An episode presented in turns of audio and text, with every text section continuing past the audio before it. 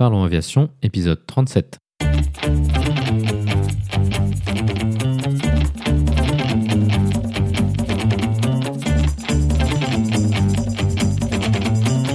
Parlons Aviation, le podcast où on parle de tout ce qui vole.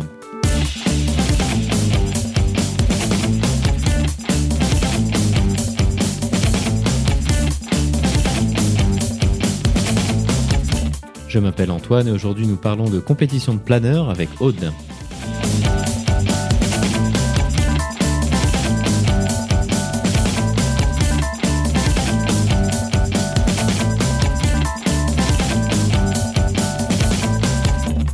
Et c'est tout pour cette semaine car cette discussion prendra tout le temps que nous avons à notre disposition.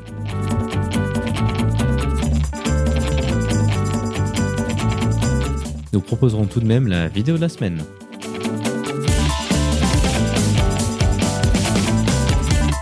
Bienvenue à bord, j'espère que vous êtes confortablement installés. Parlons Aviation épisode 37 et prêt au départ.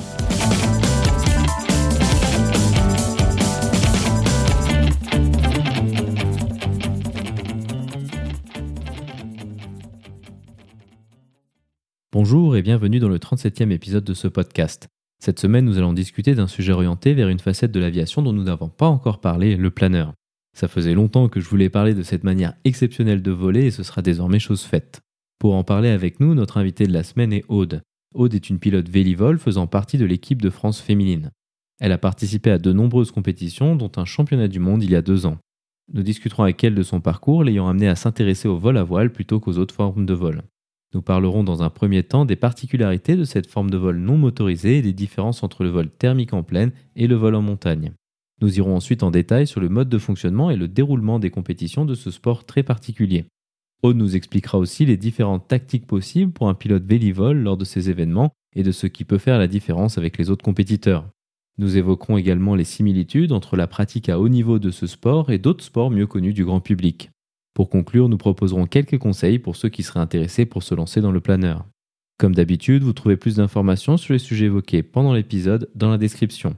Vous la retrouverez à l'adresse www.parlonsaviation.com/37. Et comme il n'y a pas d'actualité cette semaine, passons directement à notre discussion avec Aude.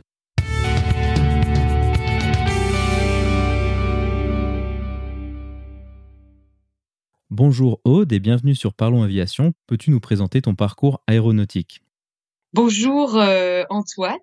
Euh, alors euh, moi je suis en fait pilote de planeur et j'ai commencé à m'intéresser à l'aviation quand mon père en fait m'a offert un baptême en planeur pour mes 14 ans.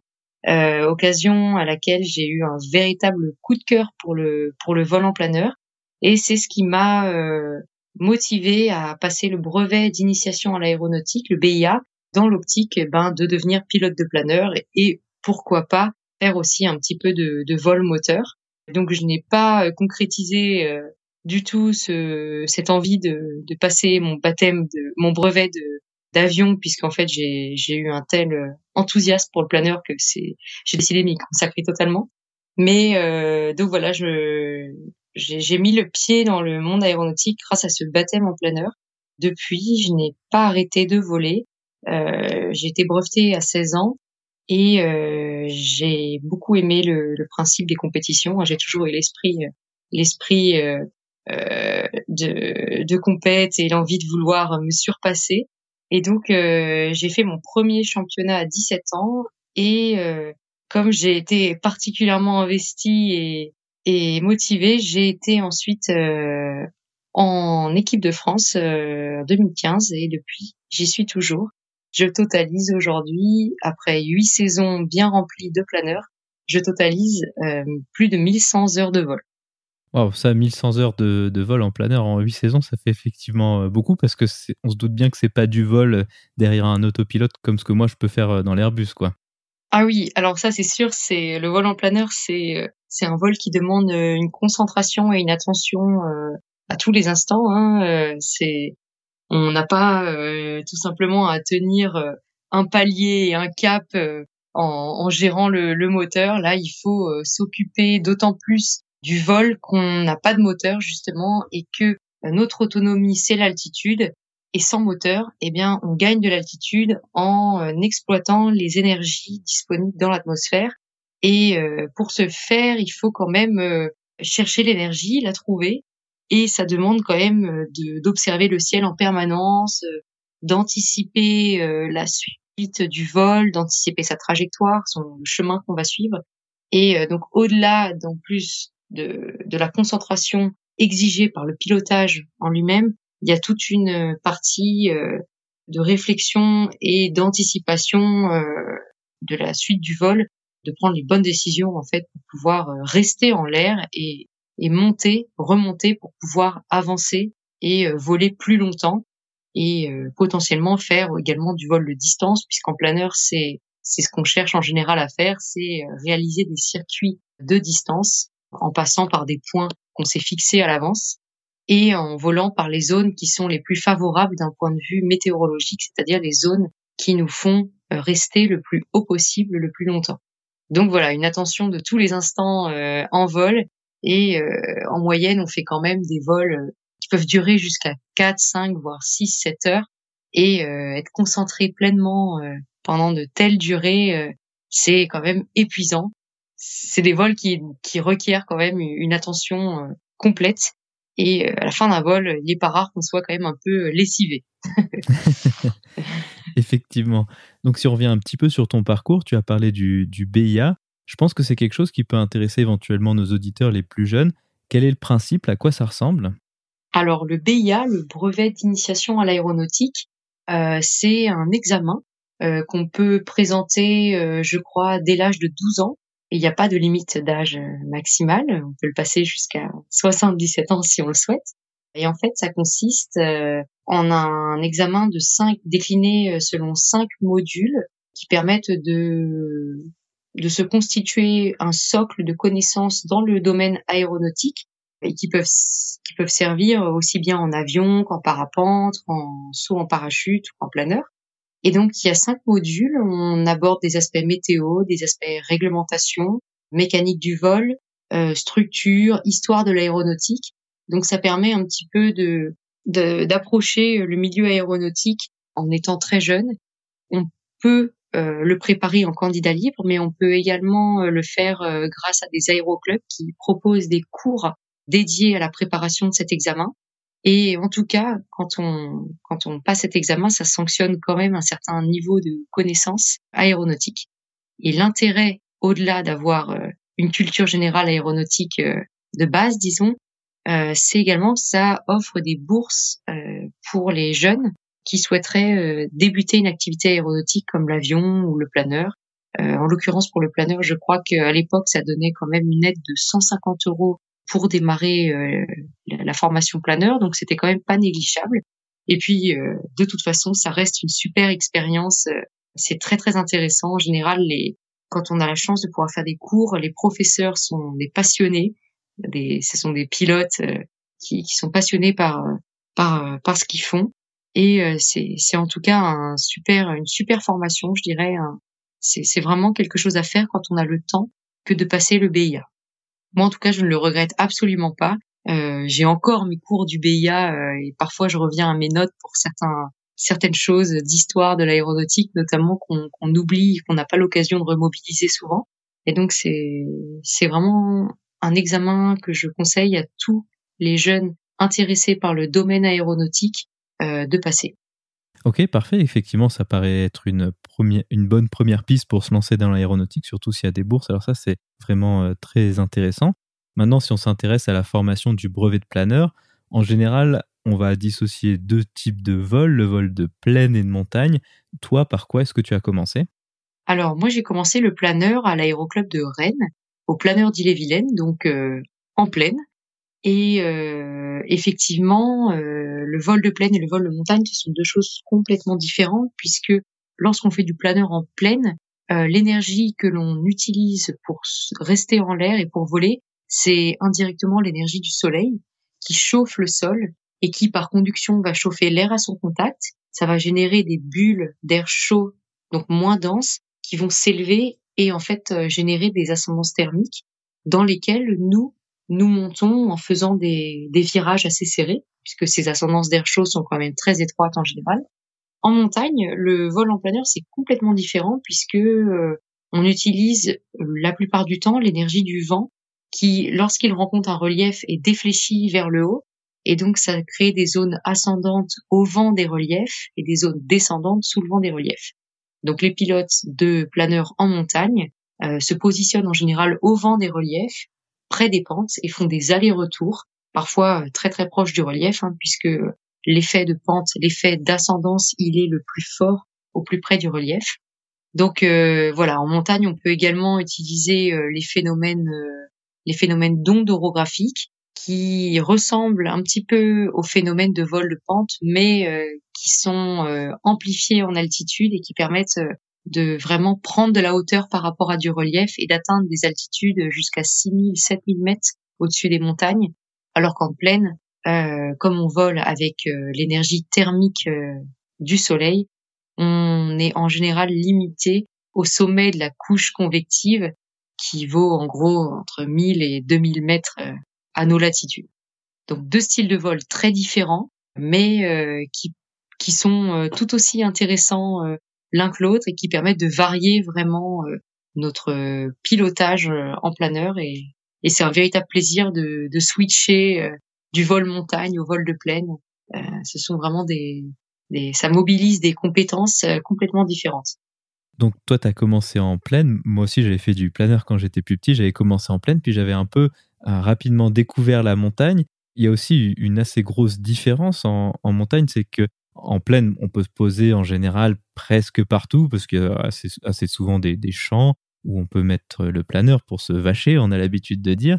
Mais en montagne, il y a aussi cette gestion du vol qui est bien plus compliquée euh, de la gestion du terrain de, dégagement, du passage d'école et, et ce genre de choses. Oui, tout à fait. Le, vol en montagne est compliqué par la présence du relief, euh, qui constitue euh, souvent un obstacle la plupart du temps. Et donc, en fait, en plaine, on peut, comme il n'y a pas de relief, se poser potentiellement partout dans un, disons, dans un cercle, dans un cercle restreint autour de, autour de là où on est, à moins qu'il y ait des zones, vraiment des petites vallées ou des zones de marécage ou des forêts. Sinon, on peut se poser dans n'importe quel champ qu'on a repéré auparavant en l'air. Alors qu'en montagne, effectivement, on va avoir une, attitude totalement différente puisqu'on vole en local d'aérodromes ou de champs qui sont référencés, qui sont connus pour être des zones d'atterrissage euh, sûres et fiables. Et donc, euh, en montagne, on va voler ce qu'on appelle dans des cônes de locaux. Donc, on va garder le local de tel ou tel aérodrome avec une, avec une, comment dire, un seuil de finesse euh, c'est-à-dire que on va rester en finesse 10 par exemple ou 20 euh, des aérodromes euh, qui sont et des terrains qui sont répertoriés. Donc la finesse, je ne sais pas si les auditeurs sont éveillés à, cette notion, mais ça représente en fait la distance que l'on peut parcourir en ligne droite par rapport à la hauteur qu'on aura perdue pour parcourir cette distance. Donc en gros, c'est la distance horizontale sur la hauteur perdue. Et euh, en général, on vole en finesse 10, 20, 25 des aérodromes. Ça veut dire qu'on doit toujours, euh, si par exemple on est, prenons l'exemple de la finesse 10, euh, si on vole en finesse 10 d'un aérodrome, ça veut dire que si on a 1000 mètres de hauteur par rapport à ce terrain-là, on doit s'en situer à 10 km au maximum. On doit être dans un rayon de 10 km au maximum de cet aérodrome. Et donc c'est vrai qu'en montagne, cette notion de vol en local d'aérodrome, elle est fondamentale puisque on ne va pas quitter le cône d'un local terrain sans avoir rejoint le local d'un autre terrain. Donc en fait, on vole de local en local et on progresse comme ça euh, au cours du vol. Effectivement, cette notion de finesse, c'est quelque chose qui est fondamental en planeur parce que ça nous dit jusqu'où est-ce qu'on va pouvoir aller, est-ce qu'on peut rentrer à la maison, est-ce qu'on peut aller là où on voudrait aller? Et pour donner peut-être un, ordre d'idée, je pense que les planeurs, alors peut-être que les planeurs de compétition font un peu mieux maintenant, mais euh, de l'ordre d'idée d'une 30 à quarantaine de kilomètres. Donc, c'est-à-dire, si on est à 1000 mètres, on peut faire 30 à 40 kilomètres, ce qui est quand même une efficacité énergétique assez importante, on peut dire, je pense. Oui, complètement. Les planeurs, euh, euh, disons, moyens, les planeurs de performance moyenne aujourd'hui tirent des finesses de l'ordre de 30 à 40.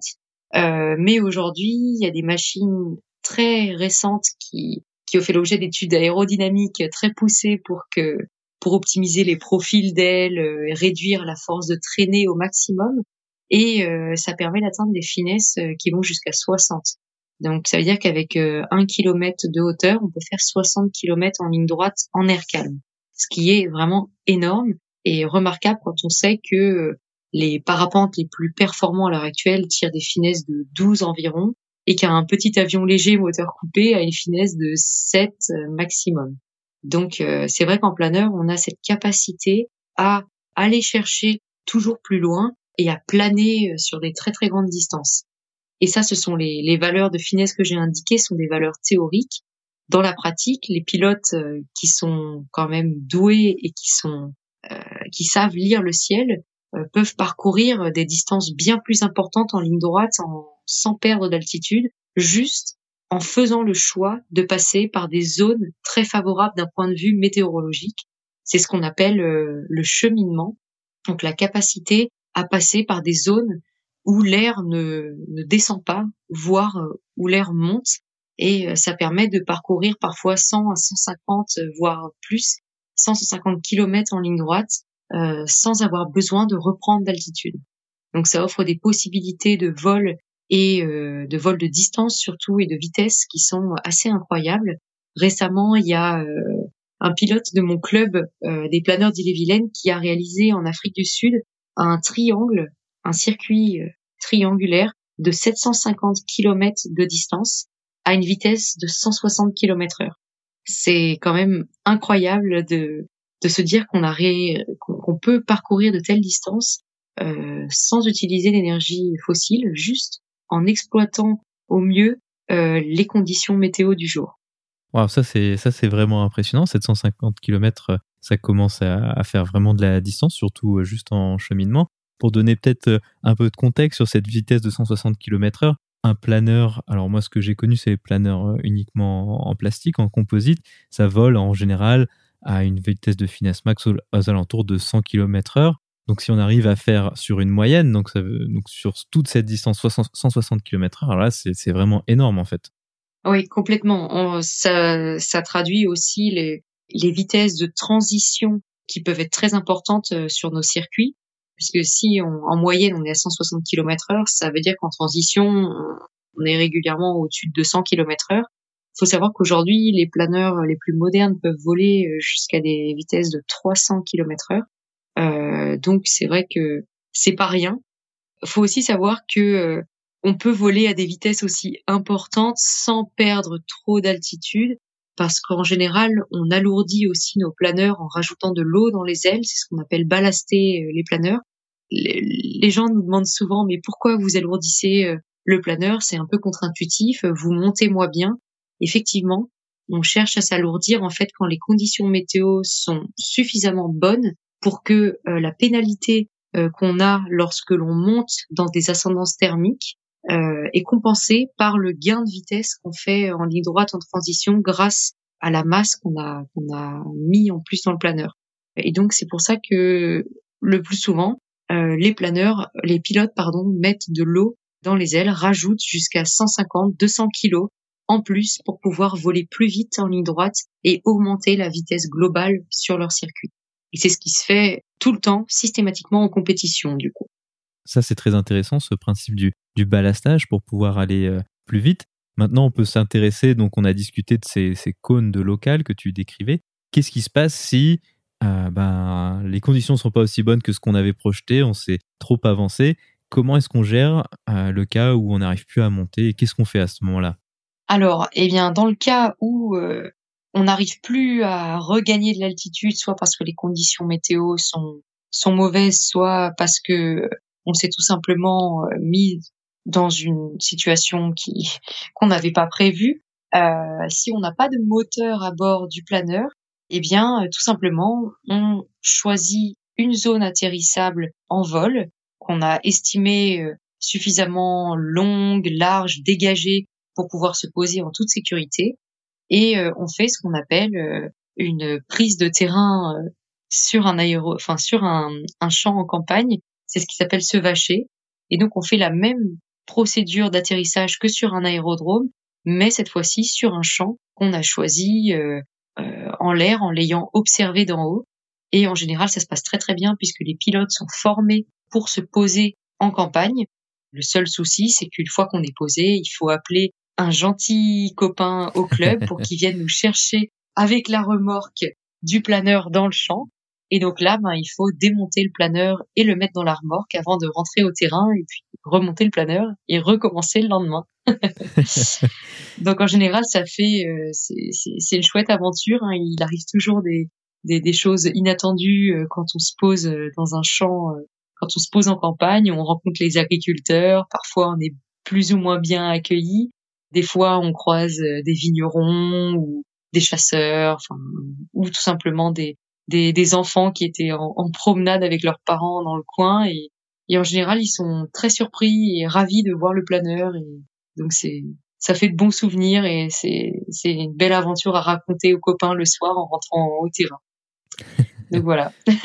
c'est c'est très intéressant cet exemple de, de lavage parce que je pense que c'est c'est peut-être ce qui illustre le mieux la, la nécessité du planeur d'être plusieurs, c'est un, sport collectif, on a l'habitude de dire, contrairement à l'avion où c'est vrai que ben, dans les aéroclubs d'avion, en, général, les gens ils, viennent, ils prennent l'avion, ils, le, rangent, ils le nettoient avec chance et puis puis, euh, puis c'est fini. Alors que le planeur, justement, il y a ce côté euh, très sympathique, collégial, parce que moi j'ai pas mal de souvenirs d'avoir été chercher des gens dans des champs et puis ça peut paraître être un peu une galère, mais en fait c'est super sympa parce que tout le monde se retrouve entre guillemets dans la même galère, puis on aide les copains à sortir, puis peut-être euh, la prochaine fois ce sera nous quoi. Exactement. Eh bien oui, effectivement, euh, l'exemple de la vache montre la nécessité de s'entraider et l'esprit de, associatif euh, qui baigne finalement le monde du planeur. Et puis il faut aussi souligner que on peut pas décoller tout simplement un planeur en étant tout seul, à la différence de l'avion où on a on a juste à mettre de l'essence et à monter dans l'avion et décoller. Le planeur, c'est euh, ça, ça nécessite de l'entraide dès la sortie des machines du hangar le matin, puisqu'en fait, quand on quand on veut voler en planeur, eh bien, ça commence euh, tôt le matin. On va au club euh, à plusieurs, on sort les machines du hangar. Donc là, c'est plein de manœuvres qui nécessitent d'être plusieurs pour assurer la sortie en toute sécurité des machines, puisque ben les planeurs sont quand même en général imbriqués en Mikado les uns euh, à côté des autres. On optimise la place euh, le plus possible. Et donc là déjà pour sortir les machines, les préparer, euh, mettre en piste et puis ensuite décoller, c'est sûr que ça nécessite une entraide à toute épreuve. Hein. Par exemple, on peut pas décoller un planeur tout seul. Il faut, si on décolle tiré par l'avion, il faut un pilote dans l'avion. Si on décolle au treuil, il faut un, un pilote de treuil.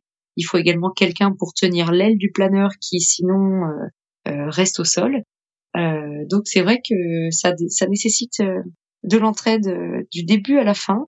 Et c'est aussi ça qui est vraiment sympa quand on quand on quand on fait du vol à voile, c'est que bah, on n'est jamais tout seul. Il y a toujours l'équipe des copains qui est là. Et puis même quand on fait pas forcément un vol très long, bah finalement on passe une super journée au club à aider les copains, à treuiller euh, par-ci par-là, à tenir une aile, à ramener les planeurs en piste. C'est vraiment, c'est vraiment, je dirais, un travail collectif euh, du début à la fin, à l'image de, de l'esprit associatif qui règne dans le monde du planeur, et c'est vraiment très sympa. Exactement. En plus, par-dessus tout ça, donc il y a ce que tu décrivais avec la journée de vol, mais en général, euh, il y a des stages et ce genre d'événements où les gens ils vont rester peut-être une semaine ou deux, et finalement la journée de planeur, elle s'arrête pas euh, quand les machines elles sont rentrées, ça en général continue le soir avec des gens qui, qui campent sur place et ce genre de choses. Toi, c'est quelque chose auquel tu as déjà participé? Oui, bien sûr, ça se fait très très fréquemment les stages, les stages par exemple de, détection, des stages de progression ou des stages thématiques, par exemple pour apprendre à voler euh, sur la campagne, pour apprendre à voler plus vite, pour progresser finalement. Il y a également euh, les compétitions de planeurs qui sont l'occasion de se retrouver sur pour plusieurs jours, voire une semaine et plus. Euh, et systématiquement, en fait, on est tous ensemble, soit on loge tous ensemble sur place parce qu'il y a un camping, soit on réserve un gîte à plusieurs. Enfin, il y a toujours, euh, on s'arrange toujours pour euh, être ensemble euh, au quotidien finalement, même pour euh, les dîners, pour pour les, les, briefings le matin, pour se pour se préparer finalement à voler. On est systématiquement en équipe. Je trouve que ça participe vraiment de la super ambiance qui règne constamment dans le dans le dans le monde du vol à voile, même quand on a une journée où la météo n'est pas bonne du tout et qu'il pleut et que d'autres pilotes auraient peut-être le moral dans les chaussettes, bah, nous on est toujours très contents parce qu'on est tous ensemble et qu'il y a toujours des des on en profite pour faire des des cours théoriques, on en profite pour voir quelques aspects techniques sur les planeurs, faire des pesées, faire euh, un topo sur tel ou tel instrument à bord. Donc c'est toujours extrêmement euh, intéressant et euh, on perd jamais notre temps euh, quand on est tous ensemble, quelles que soient les conditions météo. Donc maintenant allons-y sur ce sujet de la compétition en planeur. À quoi ça ressemble une compétition de planeur? Quelles sont les différentes épreuves possibles?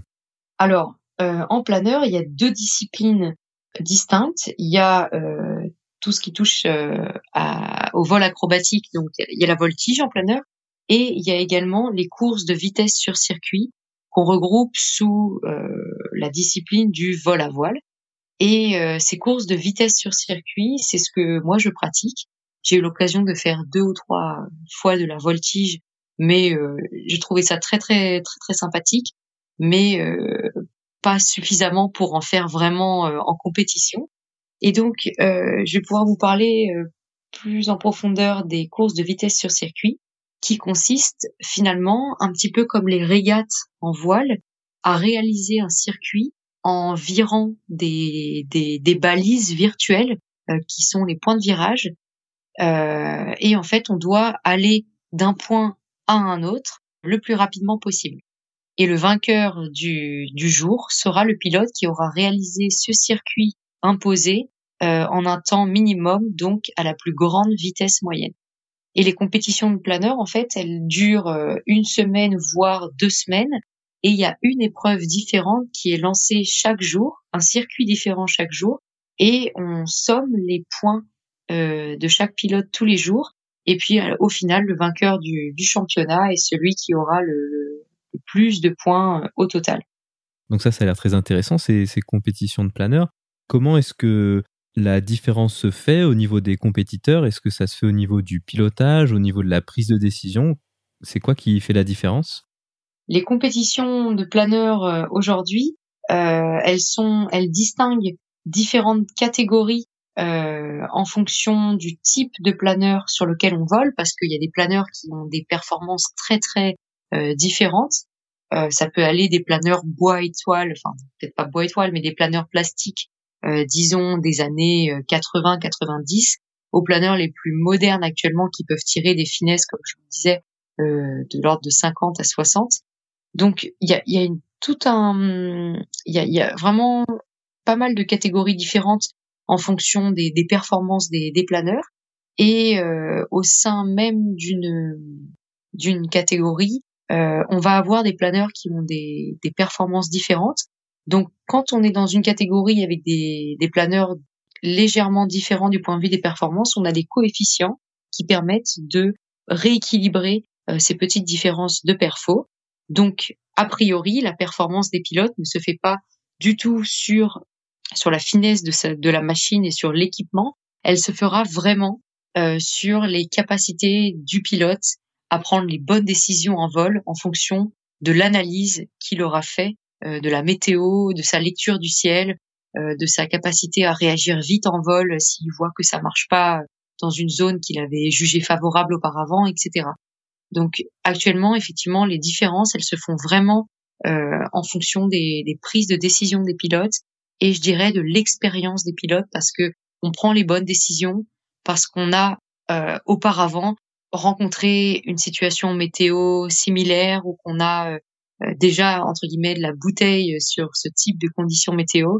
Donc en général, ce sont les pilotes les plus expérimentés qui ont le plus d'heures de vol qui euh, qui sont euh, sur les podiums en compète, bien qu'il y ait des petits jeunes qui, qui percent.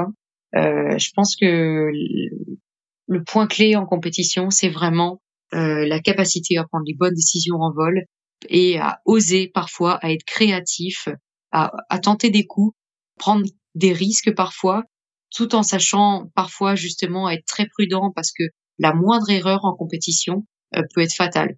Sur une semaine de championnat, par exemple en championnat de France, si on se vache, si on atterrit en campagne une fois, ça peut nous ça peut nous planter le championnat complètement sur une décision. Donc il faut savoir prendre les bonnes décisions en fonction de la météo, parfois tenter des coups, parfois être très prudent et rester rester plutôt haut. Et puis je dirais aussi qu'en compétition, il y a un aspect tactique euh, qui est primordial puisqu'on vole avec les autres, hein. on s'observe les uns les autres, on regarde ce que font euh, tel ou tel bon pilote et puis on essaie de, de voler avec eux, de bénéficier de leur expérience et de leur euh, de leur je dirais ils nous tirent vers vers le haut en fait et souvent on, on, vole quasiment côte côte en patrouille les uns à côté des autres pour voler plus vite et on appelle ça la loi du paquet c'est-à-dire que lorsqu'il y a un paquet de, de quelques planeurs, et eh bien souvent ce paquet-là avance plus vite que nous tout seuls. On avance plus vite avec eux que si on était tout seul. Parce que forcément, quand on vole côte-côte, il y a un planeur qui va trouver une ascendance thermique un petit peu plus forte que les autres, et systématiquement les autres vont venir avec lui euh, pour monter plus vite. Et donc euh, voilà, on utilise les autres quand on quand on vole, en plus bien sûr de de, de lire le ciel et d'analyser la météo. Ça, je pense que c'est quelque chose que si on n'a jamais fait de planeur ou qu'on n'a jamais vu les photos de ces compétitions, on se doute pas nécessairement. C'est la proximité par rapport aux autres. Donc je pense que toi, tu as dû sans doute connaître ça. Donc ces ascendances qui sont souvent proches du terrain, proches du point de largage du remorqueur ou de la sortie de la treuillée. Et on retrouve des, dizaines et des dizaines de planeurs qui vont euh, se retrouver dans un volume euh, franchement petit. Tout à fait, et c'est d'autant plus vrai en compétition quand on est 50 concurrents sur sur un championnat, 50 planeurs donc, et qu'on décolle tous les uns à la suite des autres, ça fait euh, effectivement des, des, des situations où on est très très proches les uns des autres. Hein. Parfois, on, on, passe à, à, une envergure de planeurs euh, des, des, des, autres. Donc euh, c'est vrai qu'on est très très vigilant en compétition. On regarde en permanence dehors. Euh, c'est un facteur de stress supplémentaire en vol puisque on est entre guillemets entouré de, de planeurs. Il y en a au-dessus, en dessous, devant, derrière, et parfois euh, il y a des il y a des pilotes qui ont des des comportements un peu plus agressifs que d'autres et qui peuvent passer très très près de nous. Donc euh, en planeur, on, on est en, en, régime de vol VFR, on vole sur le principe de voir et éviter. Et c'est d'autant plus vrai en championnat qu'on a des, des, des proximités assez exceptionnel avec les, les autres planeurs. Et euh, il n'est pas rare que dans une ascendance, on soit 30, euh, 40 planeurs euh, à spiraler dans un dans un cylindre qui fait un kilomètre et demi de diamètre sur une une hauteur de une couche de, de 400 mètres. Hein, c'est ce n'est pas rare. Donc effectivement, mais c'est aussi des, des des moments où on a de très très belles de beaux points de vue sur les autres et euh, quand on est en vol patrouille côte côte on peut aussi euh, euh, faire de, de, chouettes photos et faire coucou aux copains donc c'est c'est aussi des moments qui sont stressants mais qui peuvent être agréables quand on maîtrise complètement le c'est souvent totalement maîtrisé hein. quand on est en patrouille on, on se regarde on, on, sait ce que l'autre va faire et on est également en contact radio en permanence pour pouvoir ajuster éventuellement nos, nos trajectoires et bien s'entendre sur nos intentions euh, de vol. Donc tu as récemment participé à la Coupe du Monde féminine. En quoi est-ce que ce type de compétition est différente et qu'est-ce que ça fait de se retrouver avec un, un tel niveau de compétition? Alors ouais, j'ai été l'année dernière, euh, il y a deux ans pardon, au championnat du monde féminin en République tchèque. Euh, donc euh, c'est sûr que là le, le niveau est bien plus élevé qu'en championnat de France féminin. En revanche, à la différence des compétitions euh, mixtes classiques en championnat féminin, du fait que le, le planeur n'est quand même pas une discipline où euh, la proportion féminine est importante, euh, le niveau des, des, féminines est quand même assez accessible, je dirais, pour quelqu'un qui, qui a fait un podium en championnat de France, pour une féminine qui aurait fait un podium en championnat de France. Le niveau est quand même beaucoup plus important en championnat senior mixte euh, oui, donc je vais quand même repréciser là euh, qu'en fait, euh, en planeur, il y a des championnats mixtes et il y a des championnats féminins qui ne sont réservés qu'aux féminines. Et dans ces championnats-là, nécessairement, on est beaucoup moins de concurrents qu'en championnat mixte. Et donc là, le féminin auquel j'avais participé, on était 25 pilotes, alors que en championnat du monde mixte senior, il y a 50 pilotes par classe. Donc c'est vrai que le niveau reste élevé, mais il y a quand même moins de concurrence qu'en championnat, euh, qu'en championnat senior. Donc je dirais que c'est très intéressant de faire les championnats, les championnats féminins, mais pour une féminine qui veut progresser et qui a envie de, de voler encore plus vite, c'est vraiment bien de faire les championnats mixtes.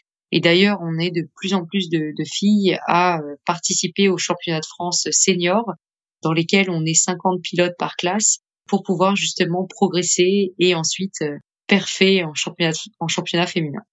Donc tu parlais de ces championnats du monde, on imagine assez facilement que c'est quelque chose qui se prépare.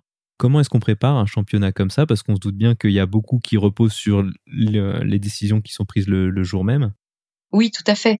Euh, le championnat du monde, il s'écoule, enfin, il s'étend sur une durée officielle de deux semaines, mais euh, ça se prépare quand même longtemps euh, à l'avance, c'est vraiment un travail de fond puisque euh, on peut pas arriver en championnat du monde en ayant fait trois quatre vols avant juste pour régler entre guillemets les aspects techniques de la machine, de centrage du planeur, etc.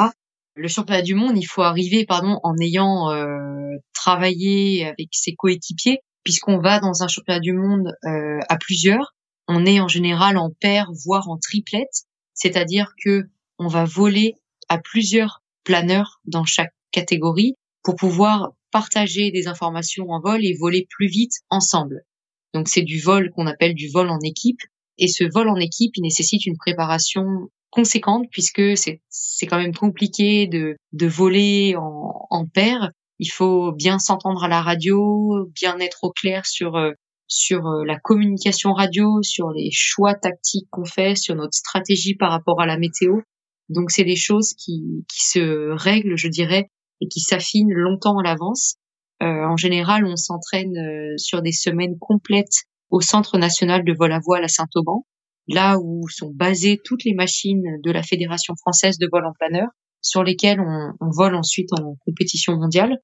Et donc là, on bénéficie euh, des conseils de l'entraîneur national pour pouvoir faire des réglages, régler les communications radio, régler les machines, régler notre centrage, voir comment est-ce qu'on se positionnerait par exemple sur euh, telle ou telle épreuve puisqu'on fait des tasks en fait. On fait des épreuves d'entraînement sur ces semaines de d'entraînement. Chaque jour, le coach nous nous donne un, un circuit imposé qu'on doit réaliser comme si on était en championnat. Et donc là-dessus, eh ben, ce sont des, on a du, du travail à faire en équipe et euh, on bosse également euh, tout ce qui est euh, prise de décision parce que en vol, ce qu'on se rend compte, c'est que quand on est en paire, eh ben, au moment de prendre une décision, euh, c'est pas toujours facile d'exposer à son coéquipier sa vision des choses. Hein. Il faut discuter parfois quelques choix tactiques, stratégiques, et bah, on essaie de, de, dégrossir, je dirais, ce, ce travail-là en semaine d'entraînement euh, quelques mois avant le championnat du monde. En parallèle des, de l'aspect euh, vol, on affine également tout ce qui est technique. Donc, euh, on prépare au mieux les planeurs. On équipe les planeurs avec euh, des calculateurs de vol qui sont les plus modernes et qui nous permettent d'avoir les informations les plus pertinentes quand on est quand on est sur une épreuve de, de championnat. On ajuste également tout ce qui est centrage. On fait des pesées sur nos machines. Donc ça, ça peut prendre facilement des, une journée complète hein, de faire une pesée parce qu'on doit faire, on doit réunir le matériel, on doit mettre le planeur en configuration de vol, remplir les, les réservoirs d'eau de ballast, euh, faire les pesées, faire plusieurs tests. Euh, on ajuste après euh, souvent, euh, on a, on, a, souvent beaucoup d'ajustements à faire. Et puis il y a également, au-delà de l'aspect juste purement planeur, technique, réglage, il y a toute une préparation à faire sur soi. Il faut être en forme, non seulement physiquement, mais aussi mentalement. Il faut être euh, disponible, avoir la disponibilité et la, je dirais la, il faut être libre mentalement et pleinement consacré euh, au vol, hein, puisque quand on fait euh, des, des vols de 7-8 heures, il faut être complètement concentré et focus sur l'épreuve et ne pas penser à autre chose, ne pas se laisser distraire ou perturber par par des des sujets parasites ou qui pourraient nous altérer la performance. Et donc on fait aussi, on a la possibilité de se préparer également mentalement et de travailler nos points, nos, faiblesses à chacun. Moi, je sais par exemple que euh, j'ai tendance à être très prudente euh, en vol et c'est aussi quelque chose, quelque chose qui se ressent dans mes prises de décision au quotidien. Euh, je, je, ne me lance jamais dans quelque chose si je ne suis pas sûre à l'avance de pouvoir le faire. Euh, en vol, c'est un petit peu pareil. J'ai tendance à être trop prudente et euh, à prendre trop de marge de sécurité et du coup à euh, refuser d'office certaines options que d'autres pilotes, par exemple, auraient tentées. Et euh, donc c'est cet aspect prudence et euh, euh, ne pas oser, eh ben c'est quelque chose que moi je travaille en amont sur toute l'année en fait avec une préparatrice mentale du Krebs de Toulouse avec qui j'avais fait un suivi un petit peu, enfin un suivi un peu poussé sur sur ces thématiques-là. Donc euh, voilà, c'est la préparation d'un mondial, ça, ça touche plein de facettes. Il y a l'aspect technique, il y a l'aspect vol, il y a l'aspect physique pour pouvoir être euh, bien installé dans le planeur, pouvoir encaisser des vols de 5-6 heures, euh, ne pas avoir mal au dos, pouvoir euh, bien s'alimenter et bien boire tout au long du vol, être focus, concentré en permanence. Enfin voilà, il y a tous ces aspects-là qui font que on, on, va être performant pendant deux semaines sur tout un championnat du monde. Wow, moi je trouve ça vraiment super impressionnant. Finalement, c'est c'est quelque chose, c'est du sport à haut niveau. On, ça ressemble beaucoup à ce qu'on peut entendre sur des sportifs dans des sports plus connus qu'on peut avoir à la télé ou genre de choses comme la natation ou l'athlétisme en fait. Tout à fait. Ouais, le planeur en fait c'est un sport qui n'est pas musculaire, mais c'est un sport qui entraîne quand même une fatigue physiologique hein, sur l'organisme, qui encaisse quand même des accélérations, qui encaisse euh, le fait d'être dans une position pas naturelle et de ne pas bouger pendant plusieurs heures. Et donc, euh, on avait fait des études justement très intéressantes euh, avec le Technosport de Marseille sur les impacts physiologiques du vol en planeur sur les pilotes. Et il en était ressorti que effectivement, même si on ne fait pas un sport musculaire, on encaisse une fatigue au bout de 4-5 heures qui est une fatigue physiologique, donc sur sur les paramètres euh, tels que euh, la fréquence cardiaque, le taux de le, la tension artérielle, le, le taux d'hémoglobine dans le sang ou ce genre de choses, on, on, a une fatigue qui est comparable à un coureur qui, a, qui vient de faire 42 km à pied. Donc c'est pas rien, c'est quand même une discipline qui euh, qui nécessite une, une vigilance accrue et une concentration de tous les instants et euh, donc ça nécessite d'être quand même physiquement, physiologiquement au top. Et c'est la raison pour laquelle on se prépare aussi physiquement en planeur. On fait, on fait du sport. Hein, on, on, essaye de s'entretenir euh, physiquement tout au long de l'année pour pouvoir encaisser euh, des, des, vols de plusieurs heures qui pourraient euh, entraîner de la fatigue ou des tensions dans le dos ou dans les jambes. C'est ce qui fait que, en plus d'être un sport mental de haut niveau, c'est aussi euh, un sport qui nécessite d'avoir une, une, très bonne base physique, euh, d'être très équilibré, d'avoir une hygiène de vie euh, correcte. Hein, on, on, essaie d'être en forme, de, de manger des repas qui nous permettent de pas de tenir tout au long du vol. C'est pas anodin si les pilotes qui sont sur les podiums sont des, gens qui sont très sportifs et très et très équilibrés dans leur dans leur quotidien et qui ont une hygiène de vie, euh, je dirais euh, minimale quoi. Un autre aspect aussi euh, de ces championnats du monde, c'est que donc tu as dit que tu as été volé euh, typiquement en République tchèque. On imagine que tous ces endroits, toutes ces zones géographiques vont être différentes de celles où tu as l'habitude d'évoluer. Comment est-ce que ça s'apprend ça? Alors effectivement, hein, on se déplace très souvent à l'étranger, en Europe, voire sur d'autres continents pour les championnats internationaux.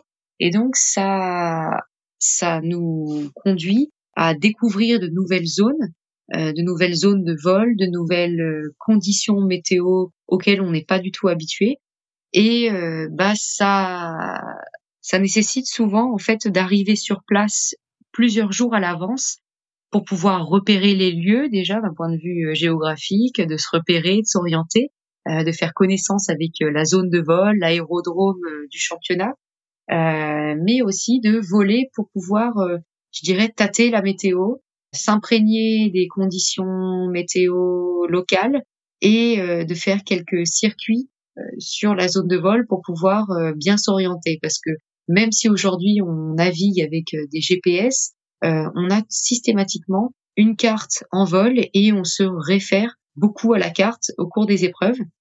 Donc c'est très intéressant ces championnats-là puisque ça nous ça nous apprend à nous adapter en fait très rapidement à un environnement nouveau et à de nouvelles conditions météo et aussi à des pilotes euh, qu'on ne connaît pas et qui ont une, une stratégie euh, souvent différente de la nôtre et dont on apprend beaucoup.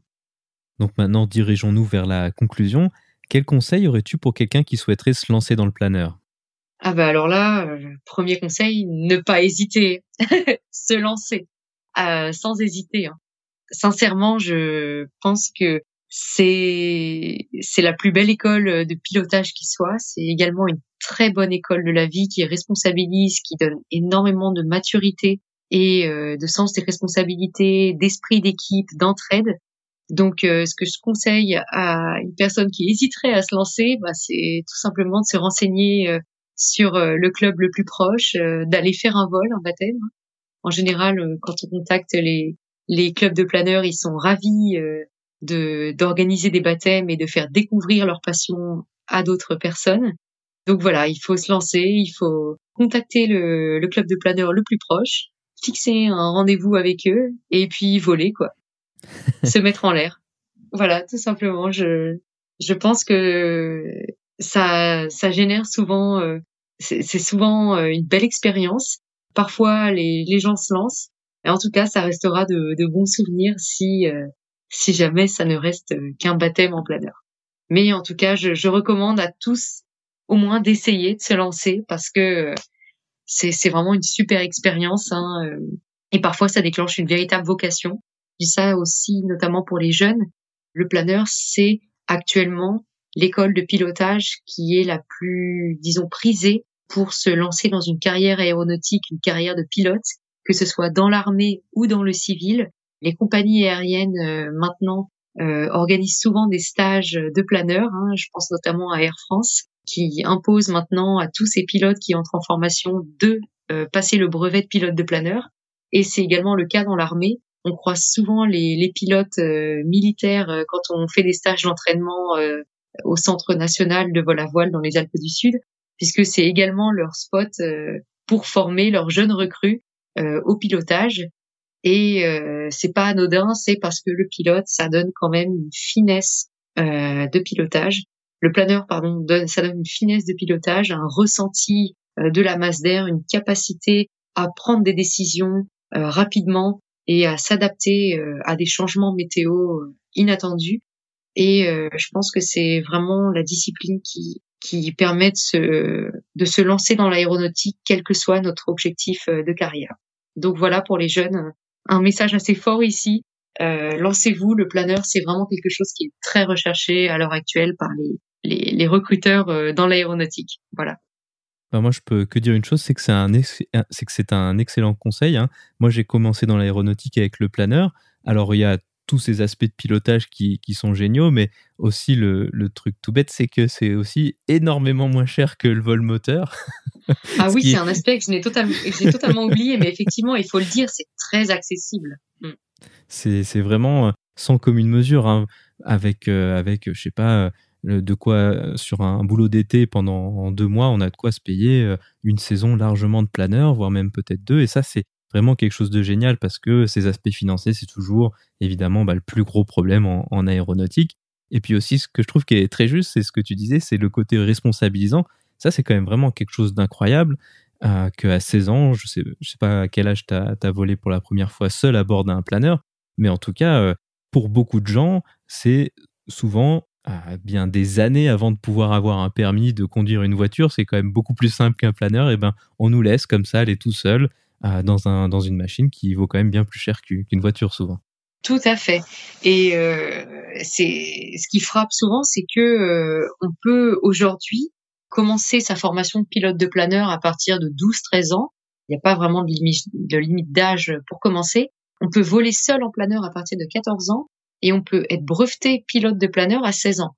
Donc effectivement, comme euh, tu le dis Antoine, euh, on nous confie une, une responsabilité énorme bien avant de pouvoir. Euh, euh, on nous confie finalement notre notre vie, hein, puisque quand on décolle en planeur, euh, il y a quand même il y a quand même un aspect risque. Enfin, le risque zéro n'existe pas. Quand on décolle, on évolue dans un milieu complexe en trois dimensions. Donc c'est pas rien de, de, pouvoir faire ça dès 14 ans. Et quand on pense que on ne peut pas euh, conduire une voiture et évoluer sur euh, dans un, un, espace à deux dimensions euh, avant 18 ans, ça donne un petit peu une idée du degré de maturité et de responsabilité qu'on acquiert grâce au planeur. Et je pense que c'est une très très belle école à ce niveau-là. Ainsi se conclut donc cette discussion. Aude, merci beaucoup d'avoir accepté de venir partager avec nous ta passion pour le planeur et ton parcours sportif. Merci Antoine de m'avoir invité à partager euh, ce, cette passion. Euh. J'espère que ça pourra euh, déclencher et initier des, des passions chez d'autres, chez plein d'autres personnes. En tout cas, merci à toi pour ton invitation et puis bon vol.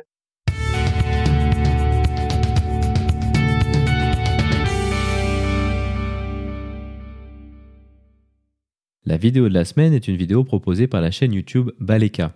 Il s'agit d'un pilote britannique filmant ses vols en planeur au Royaume-Uni, mais aussi dans les Alpes françaises. On peut y voir de nombreuses vues des paysages magnifiques survolés, que ce soit les Alpes enneigées ou les falaises des côtes anglaises. On peut également y voir des vols en patrouille très rapprochés, similaires à ceux décrits par Aude, qui sont assez communs en planeur. Cette vidéo propose également des vues de vol d'ondes au-dessus de couches de nuages magnifiques, mais aussi de vols de pente où les planeurs rasent les reliefs afin de profiter des ascendances vous trouverez le lien vers la vidéo dans la description ou en allant sur le lien www.parlonsaviation.com slash vidéo 37 sans accent sur le E de vidéo.